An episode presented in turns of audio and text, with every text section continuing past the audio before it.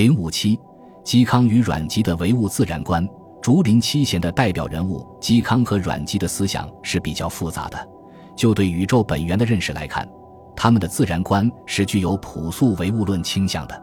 嵇康认为，世界的本源是元气，天地万物都是禀受元气而生，元气中包含着阴阳两个方面，这两个方面的变化推动了万物的发生。不论是人还是世间万物。都是由天地间的阴阳二气相互作用孕育而成的。显然，嵇康的这一观点与王弼、何晏的以无为本说完全对立，而是继承了东汉王充的自然元气观。阮籍也否定在自然界之外还有一个精神性的主宰，他继承了老子的朴素唯物论天道观，认为万物皆出于自然，天地万物都是自然存在和发生的。就连人的形体与精神也是自然的产物，自然界有其客观规律，即道。人们应该学习自然，了解自然，保自然之性，养自然之神。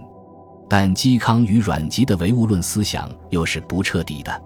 如嵇康在形神关系上主张形神并重，提倡修心养神，通过爱憎不期于情，忧喜不留于意，勃然无感，以及服用养生药物，从而延年益寿。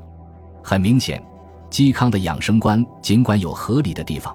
但他并未能真正说清楚形神关系，相反的表现出二元论的倾向，过分的强调了精神对于形体的作用，认为只要养生得法，便可与仙人比寿，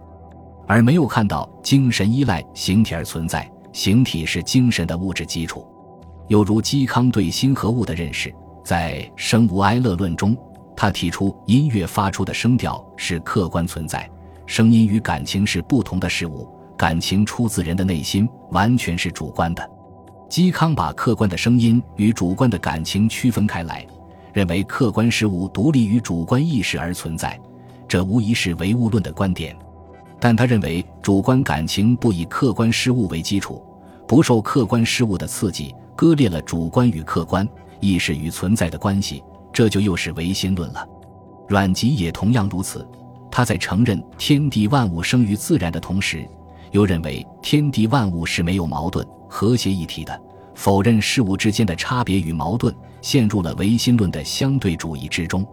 阮籍与嵇康在哲学思想的两面性，或者说唯物主义思想的不彻底性，反映了他们的矛盾心理：既不满意司马氏集团的统治。不满意充斥着弄权与欺诈的社会现实，又想维护封建伦理规范和地主阶级的长远利益，从而出现了在哲学理论上唯物论思想的不彻底性。